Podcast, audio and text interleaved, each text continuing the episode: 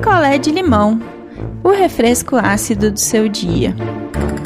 Oi, gente, cheguei! Cheguei para mais um picolé de limão e hoje eu não tô sozinha, meu publi. Hoje é um dia mais que especial. Finalmente eu vou poder falar um pouco da Ana Delvey aqui a convite da Netflix. A série Inventando Ana estreou agora sexta-feira que passou. Espero que vocês já tenham assistido. E a Netflix me convidou para contar o mês todo histórias de golpes e fazer dois episódios especiais sobre Ana Delvey. Inclusive, este episódio foi ao ar lá no Spaces do Twitter da Netflix. E o próximo episódio, no final do mês, também sobre Inventando Ana, estará lá no Spaces. Mais pra frente eu falo a data para vocês. Bom, o que falar de Ana Delvey? Eu já queria começar dizendo que eu acho que ela chegou até onde ela chegou por ser uma mulher jovem e branca. Assim, meio loira, meio ruiva, é... porque se fosse uma mulher negra, enfim, né? Tudo aquilo que a gente já sabe, não teria conseguido chegar onde ela chegou ali naqueles golpes. Todo mundo olhava para Ana e deduzia que ela era uma mulher já rica, né? Apesar de estar bem vestida e tudo, isso não era questionado. A minissérie Inventando Ana foi inspirada nesse trecho da vida da Ana Delvey, onde essa garota conseguiu enganar muita gente rica. Assim, gente, gente rica, rica, rica mesmo. O nome real da Ana Delvi é Ana Sorokin. Ela nasceu em 91 numa cidade chamada Domodedovo, perto de Moscou, e com 16 anos a família mudou ali para Alemanha. E ela vem assim de uma família classe C, uma família da classe trabalhadora. E a família da Ana nunca teve grana, assim, nunca foi milionária, nunca chegou nem perto disso. A Ana teve uma oportunidade de estudar em Londres e depois ela foi para Paris trabalhar em uma revista muito famosa de moda e ela foi ser estagiária nessa revista. E foi lá que ela adotou esse nome, né, Ana Delvey, é, dizendo que Delvey era o nome ali da mãe dela de solteira, mas isso também não era verdade. Ali de 2013 até 2016, a Ana começou a viver como se ela fosse uma empresária riquíssima. Ela já aplicava uns golpes e assim, ela andava com muito dinheiro, dava gorjetas de 100 dólares, sempre com aquele ar blasé, sabe, assim, de gente rica. E aí, como ela ostentava muito, mas assim, também era mais ou menos discreta, ela meio que começou a chamar atenção e as pessoas, né, ali, a galera rica começou a achar que ela era rica também. Aliás, que ela era mais rica que eles. E como a Ana foi dando esses golpes assim? Como ela fingia ter muito dinheiro, ela meio que dava a entender que ela tratava o dinheiro assim, ah, como uma coisa qualquer. Então, se de repente ela tinha que fazer alguma viagem ou ela estava em algum restaurante e ela estava com mais pessoas ricas, é, ela dava aquela do tipo assim, ah, paga aí, depois a gente acerta, mas tudo muito casual. E as pessoas acertavam, geralmente eram pessoas muito ricas, e depois acabavam esquecendo, tipo, golpes de 2, 3 mil dólares. E quanto mais ela estava nesse meio e conhecia mais pessoas ricas, as pessoas meio que achavam que ah, ela é amiga de fulano, ela é amiga de ciclano. E aí era interessante ser amigo da Ana. Poxa, uma ricaça tal, que tem aí um fundo é, de dinheiro guardado na Europa, nananã. Então as pessoas acabavam meio que querendo falar que eram amigos dela e no fundo ninguém sabia de onde ela vinha e ninguém era amigo de ninguém. A real é essa. Nesse período, a Ana conheceu um cara, começou a namorar um cara que estava aí numa pegada de lançar um aplicativo. Então ele tinha investidores também assim de muita grana.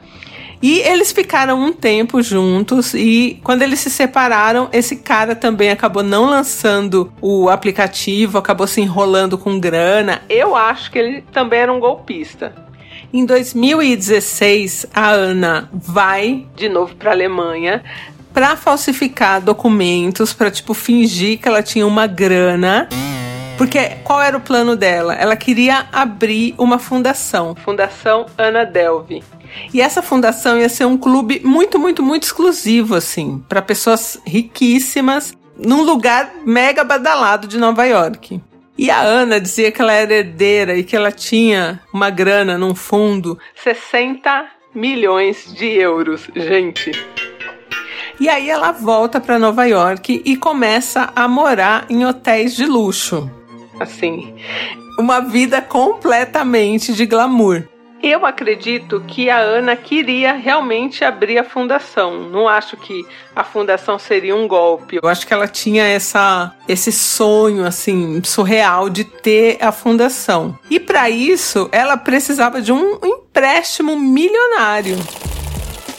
E ela foi até as pessoas certas, tal, para ajudar, né, nesse processo de conseguir o empréstimo. E enquanto ela não conseguiu o empréstimo, que seria um empréstimo de milhões, ela conseguiu num banco 100 mil dólares. Assim, gente, do nada. De empréstimo, que aí foi um dinheiro que ela foi mantendo ali um pouco aquela vida dela de luxo. A Ana, ela era tão fascinante nos golpes que ela conseguiu enganar até uma startup de aluguel de jatinho particular e ela voou sem pagar nada. Ficava andando de jatinho. Aí a gente chega num ponto que a Ana vai com umas amigas para Marrakech e fica num hotel lá luxuoso, assim, maravilhoso, é, em Marrocos.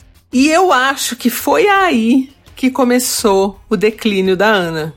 Porque aí a Ana não tinha como pagar esse hotel e ela acabou usando o cartão corporativo de uma dessas amigas, dizendo aquele depois eu te pago. Só que essa amiga, ela não era rica. Né? Ela trabalhava tal e acabou usando o cartão da firma e ela teria que pagar. Então aí ela foi até a justiça e ela começou a perseguir a Ana e a pedir o dinheiro de volta, né? E aí chegou uma hora que a Ana se interna, tipo, numa clínica de reabilitação. E essa ex-amiga, né? Porque é ex-amiga agora, é, que ainda estava atrás do dinheiro, consegue, junto com a polícia, armar um plano para que a Ana fosse presa. E ela vai presa. E aí a Ana foi julgada e condenada por oito golpes, que totalizaram ali 275 mil dólares. Do maior crime, que assim, gente, minha opinião, tá? Ela pediu esse empréstimo de milhões, mas esse dinheiro não saiu. Então, por esse pedido aí, né, de milhões tal no banco, ela foi inocentada, tipo, ninguém considerou crime. E eu também acho que não era crime, ela pediu o banco podia dar ou não, né? Durante o julgamento, a Ana contratou uma estilista para entrar, né, no julgamento ali a cada dia com os looks certos. E quando ela foi presa, quando a Ana foi presa, quem descobriu essa história foi uma jornalista chamada Jessica Presler. E aí ela publicou um artigo numa revista chamada The Cut e esse artigo viralizou. Foi tipo um dos mais compartilhados do mundo em 2018.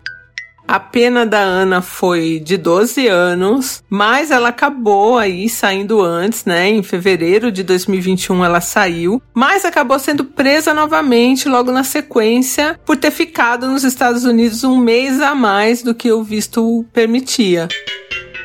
Agora, o surreal é que assim, ela não renovou o visto porque ela estava presa, né?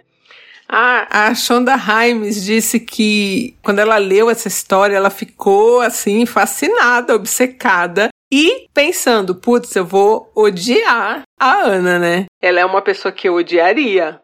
Mas conforme a Shonda foi escrevendo ali a história pra série, conversando com as pessoas envolvidas tal, ela, sim, ficou cativada pela Ana, assim, real. Eu tenho sentimentos conflitantes, assim, pela Ana, porque, mano, ela é uma golpista, né, real e uma mulher aí se aproveitando do seu privilégio branco em todos os sentidos.